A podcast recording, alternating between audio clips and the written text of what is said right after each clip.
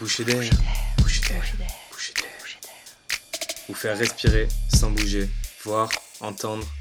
Marre des bouchons, de la monotonie quotidienne, laissez-nous vous transporter ailleurs sans aller plus loin. Boucher d'air, boucher d'air.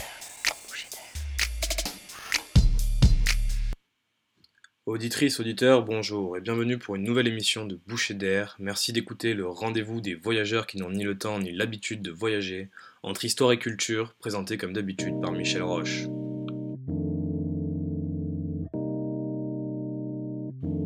Et sans plus tarder, situons notre propos du jour. Avez-vous déjà remarqué, au détour d'une promenade dans les rues parisiennes, un mot, un nom aux sonorités étrangères?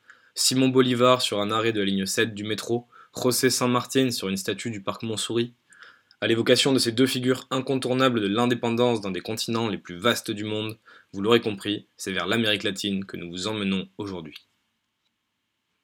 Et pour cette balade, nous sommes heureux d'accueillir aujourd'hui avec nous sur le plateau Laura Pinto. Laura Pinto, vous êtes historienne culturaliste et spécialiste de la littérature hispano-américaine dans la décennie 1960. Bonjour Laura. Bonjour Michel. Et avec vous Laura, nous recevons également Émilie Ruiz. Émilie, vous êtes étudiante en fin de cursus à la Sorbonne et vous réalisez un mémoire de Master 2 d'histoire culturelle sur l'influence de la littérature ibéro-américaine dans les milieux universitaires français du second XXe siècle. Vous êtes également présidente de l'association ECIA, étudiants pour la culture ibéro-américaine. Émilie, bonjour. Bonjour Michel. Et sans plus tarder, je vous propose de commencer cette émission et pour bien le faire, débutons comme d'habitude avec quelques notes de musique.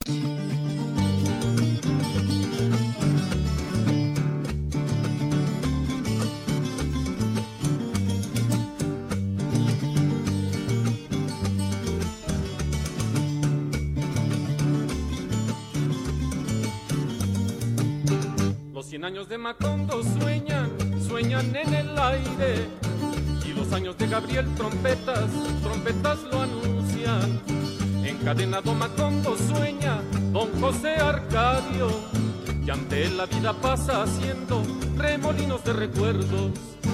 La tristeza de Aureliano, el cuatro, la belleza de remedios, violines, las pasiones de Amaranta, guitarras, el embrujo de Melquiades, oboe, Úrsula, cien años, ¿dónde está Macondo?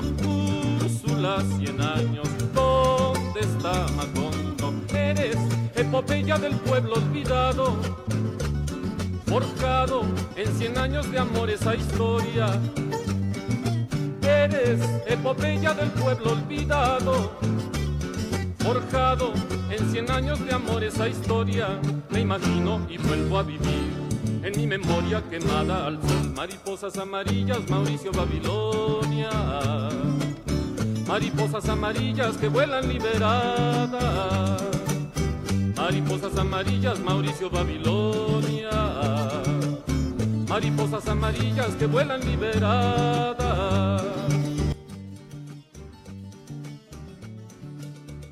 Et quel plaisir de commencer cette émission sur une si belle musique. Notre sujet aujourd'hui est le boom latino-américain, un phénomène euh, qui définit l'affirmation de tout un groupe d'auteurs latino-américains après, pendant ou avant un passage nécessaire à Paris, étape obligatoire et structurelle dans la carrière de chacun d'entre eux. Alors, Paris, la France, pour commencer, pourquoi ce choix? Qu'est-ce que viennent chercher ces écrivains chez nous et pas ailleurs? Et finalement, quelle est l'origine de ces échanges dont vont naître de grands noms de la littérature latino-américaine? Laura Pinto. Il faut savoir que les premiers écrivains latino-américains arrivent à Paris entre la fin du 19e siècle et le début du 20e siècle. En effet, le séjour parisien s'inscrit à la base dans une tradition intellectuelle héritée du, voyage en Europe du 19e siècle vu comme un retour aux sources de la culture. Dans la seconde moitié du XXe siècle, de plus en plus d'auteurs et d'autrices latino-américaines et latino-américains vont s'inscrire dans cette pratique. Sans en donner une liste exhaustive, on peut quand même parler de l'écrivaine Silvina Ocampo, de Miguel Ángel Asturias, de Gabriel García Márquez, de Carlos Fuentes, de Octavio Paz et de plein d'autres. Vous nous parlez d'un retour aux sources de la culture, et oui, Paris, bien sûr, est une capitale culturelle incontournable. Mais en même temps, ce sont des auteurs du monde entier qui se rendent à Paris pour les mêmes raisons que les auteurs dont vous nous parlez.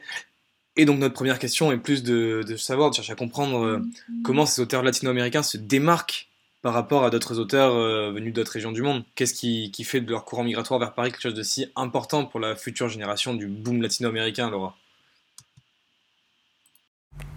C'est exact, les auteurs latino-américains sont loin d'être les seuls à faire ce choix et à venir s'installer en France. Le cosmopolitisme et la richesse foisonnante du milieu littéraire en France attirent les écrivains de tous les pays, et d'autant plus dans la première moitié du XXe siècle. Mais il faut, penser que pour les écrivains latinos dont on va parler, Paris est une destination privilégiée pour des raisons plus précises et qui font consensus chez eux.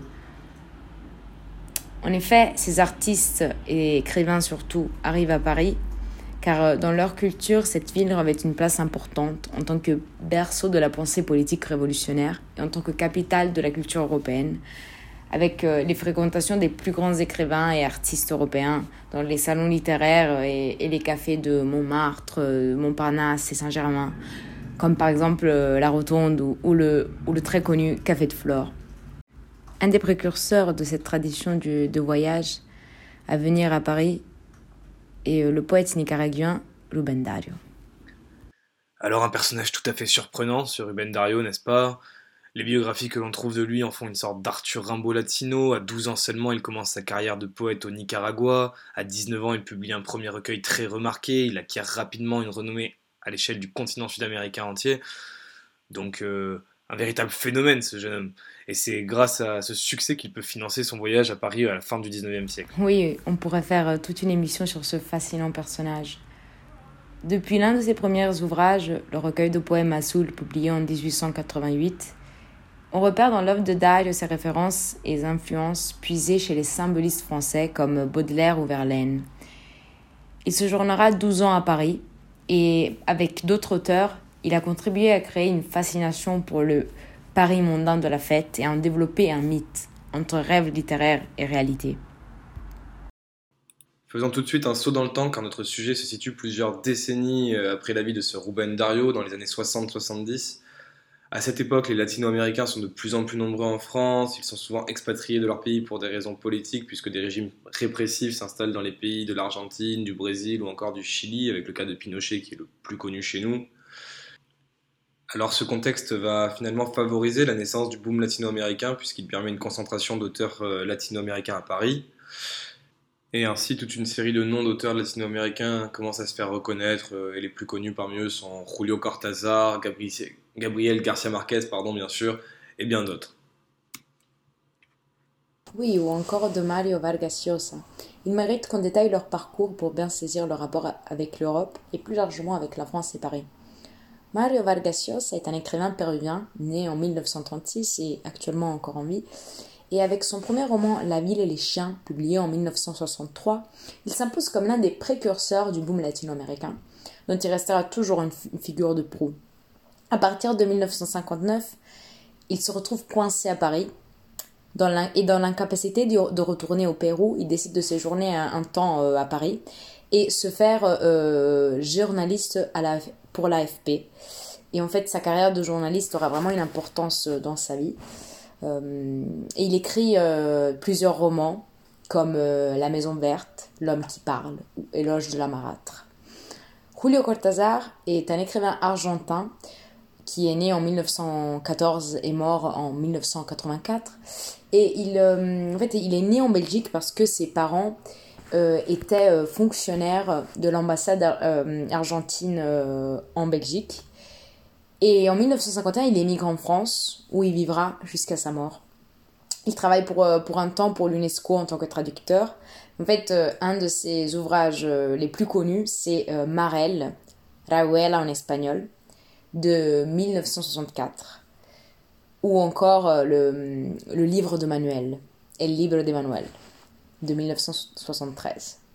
Et enfin, on peut citer euh, l'écrivain colombien Gabriel García Márquez, qui est connu euh, mondialement pour son roman Cent ans de solitude, mais aussi pour euh, Chronique d'une mort annoncée ou L'amour au temps du choléra.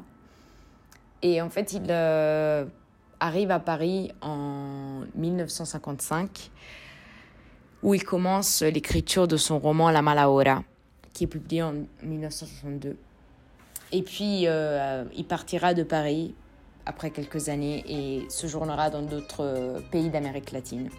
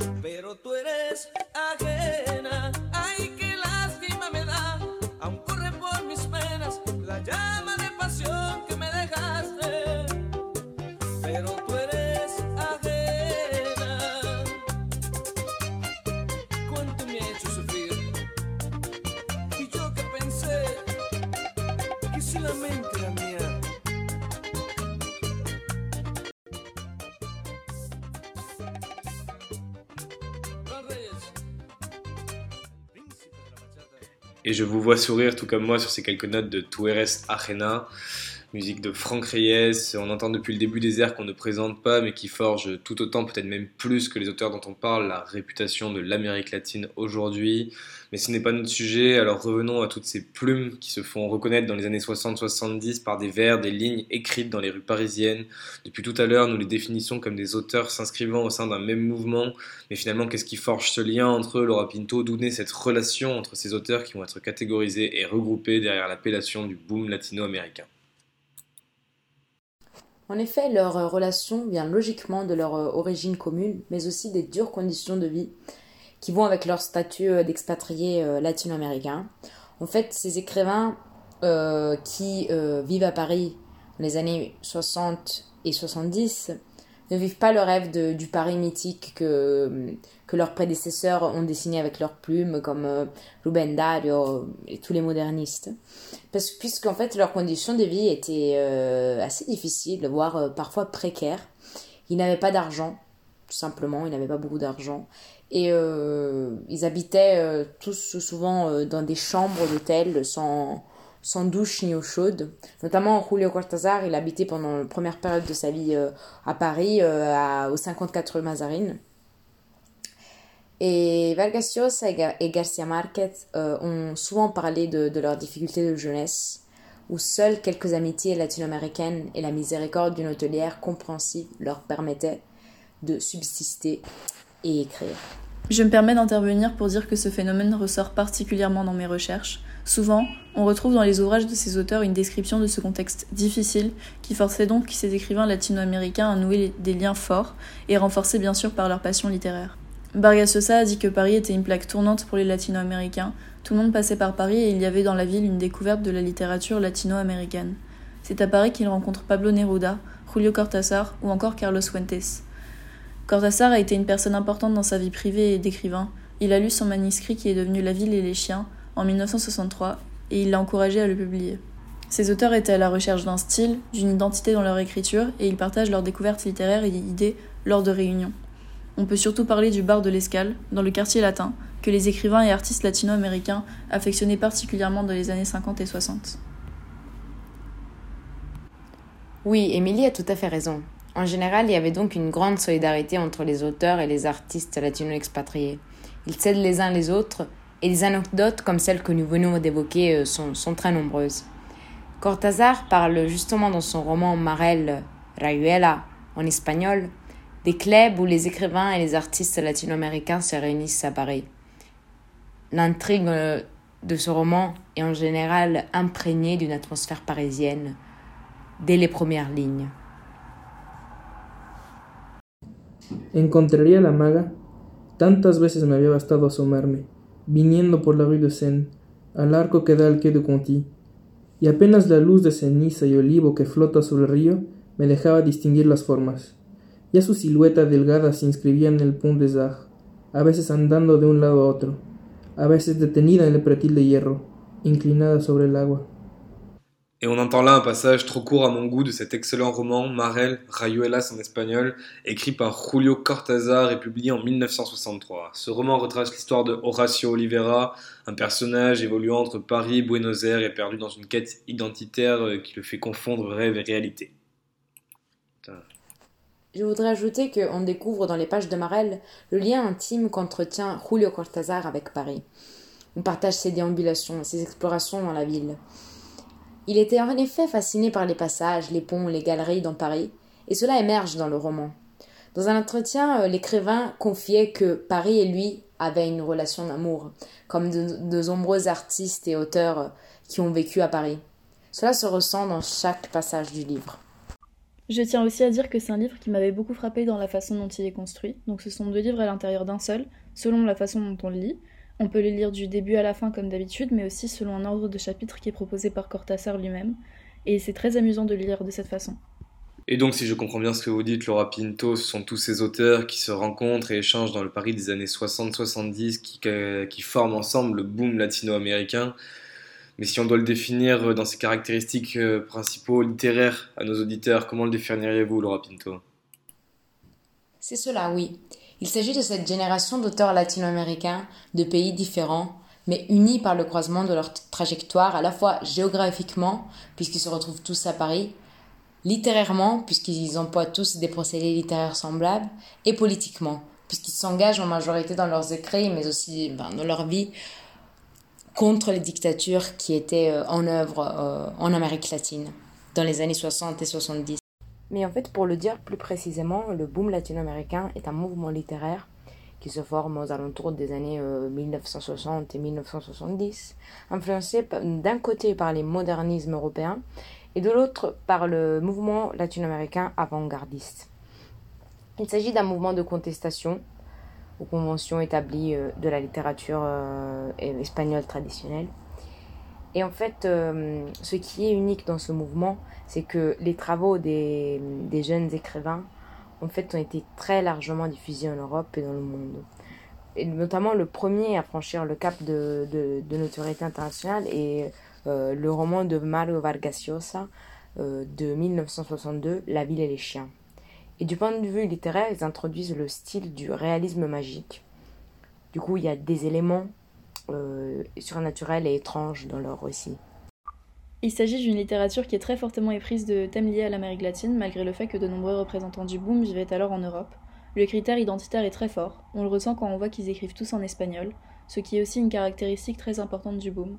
Bien sûr, ils sont influencés par la langue française, et des liens entre les deux langues se sont opérés. Certains d'entre eux affirment même penser en français mais écrire en espagnol, pour pouvoir rester en contact avec les réalités de leur pays d'origine. On pourrait préciser que dans les thèmes euh, que ces écrivains traitent, le séjour dans une terre étrangère reste euh, le sujet d'une rencontre avec soi-même, d'une redécouverte avec sa propre nationalité. Cortázar écrit L'écrivain latino-américain qui vient à Paris et y séjourne un temps acquiert, disons-le ainsi, une optique différente, rénovée. Il y a effectivement ce sentiment de revoir, de reconcevoir l'Amérique latine dans sa littérature comme dans sa culture, mais au prisme des découvertes faites à propos des modes de vie et des mentalités européennes. Un véritable choc des cultures est à l'œuvre et se ressent chez ces auteurs du boom. De ce que vous nous dites, on a l'impression que finalement c'est leur séjour à Paris qui déclenche chez ces auteurs une prise de conscience de leur identité latino-américaine. Il me semble que c'est ce que la question que vous abordez dans votre mémoire, Émilie Ruiz, non? En quelque sorte, oui, c'est cela qui s'est produit. C'est à cette époque que les auteurs latino-américains prennent conscience d'une identité commune. L'exil fait qu'ils se sentent latino-américains et pas seulement colombiens, péruviens ou mexicains. Ils font partie d'un même ensemble avec une même histoire et une même culture. Mario Vargas Llosa explique dans un interview que c'est à Paris qu'il a découvert qu'il était un latino-américain et pas uniquement un péruvien. Et c'est aussi à Paris qu'il a commencé à lire de la littérature latino-américaine par plaisir. Par ailleurs, la condition d'exil de ces écrivains, en particulier du boom, a été aussi déterminante dans la formation de leur identité littéraire.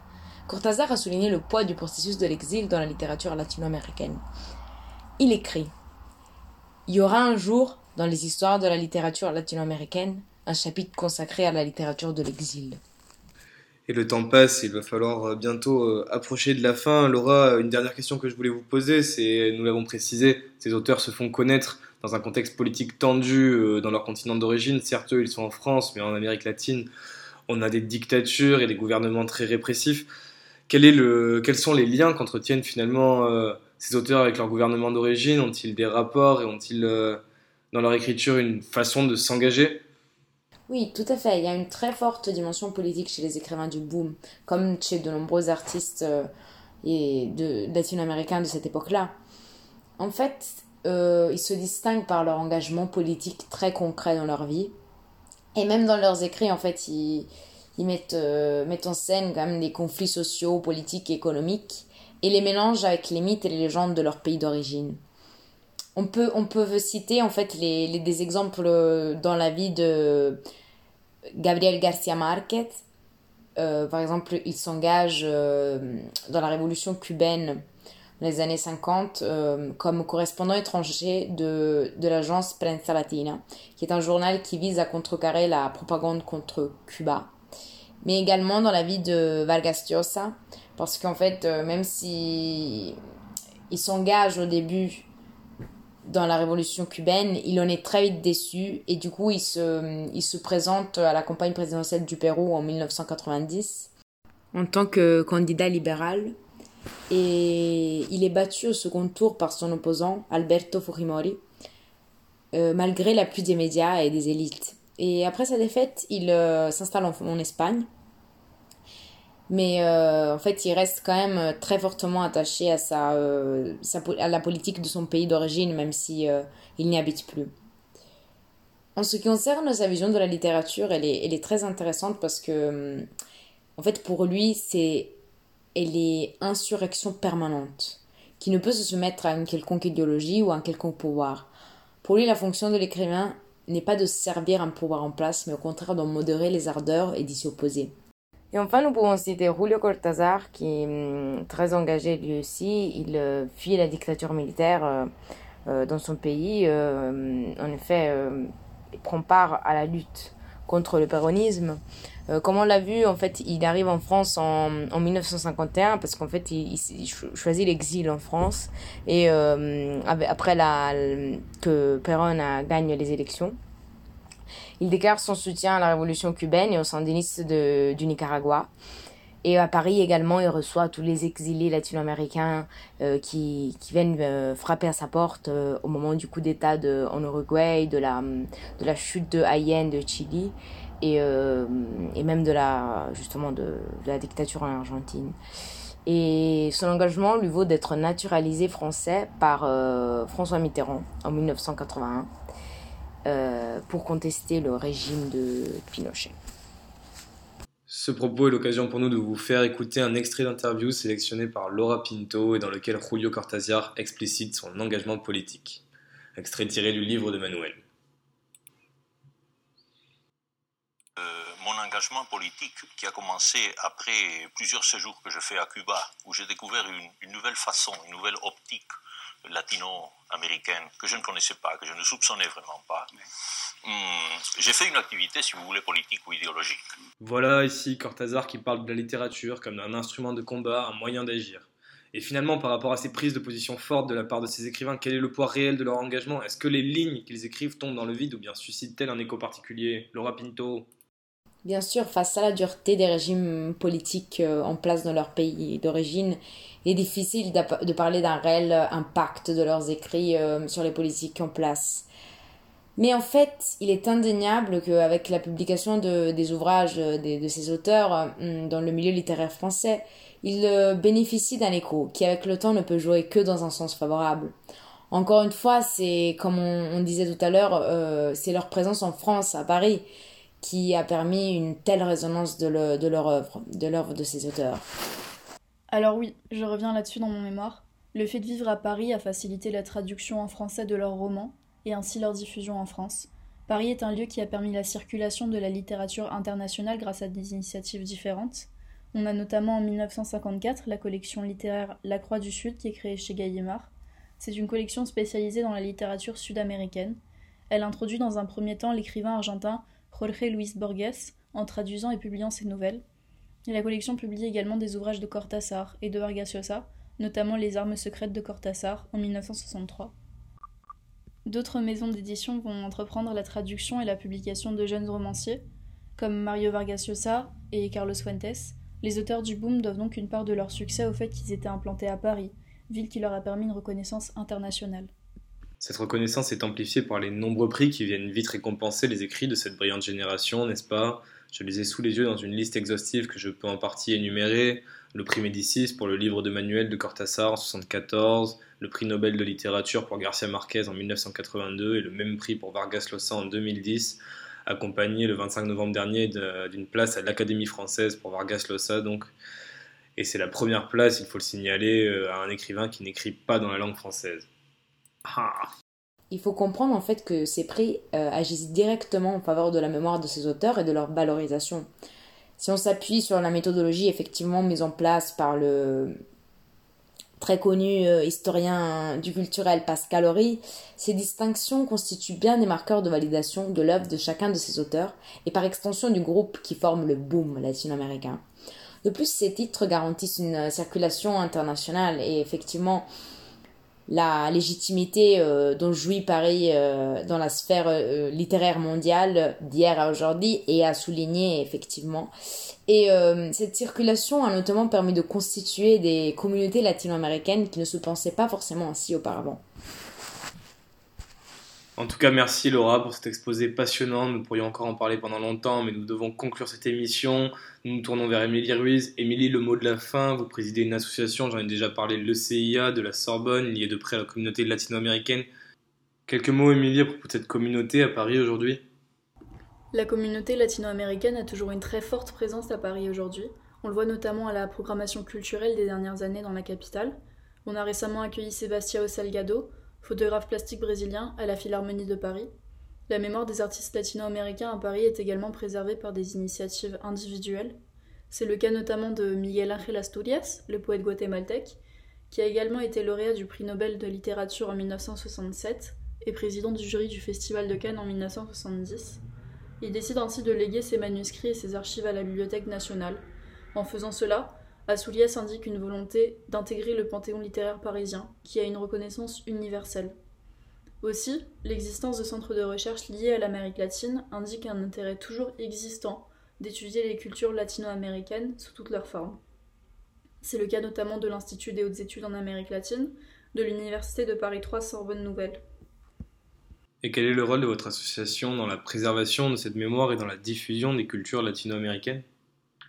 Notre association, Étudiants pour la culture ibéro-américaine, a pour objectif de promouvoir la culture ibéro-américaine à Paris, c'est-à-dire des pays d'Amérique latine, mais aussi des pays de la péninsule ibérique, l'Espagne et le Portugal.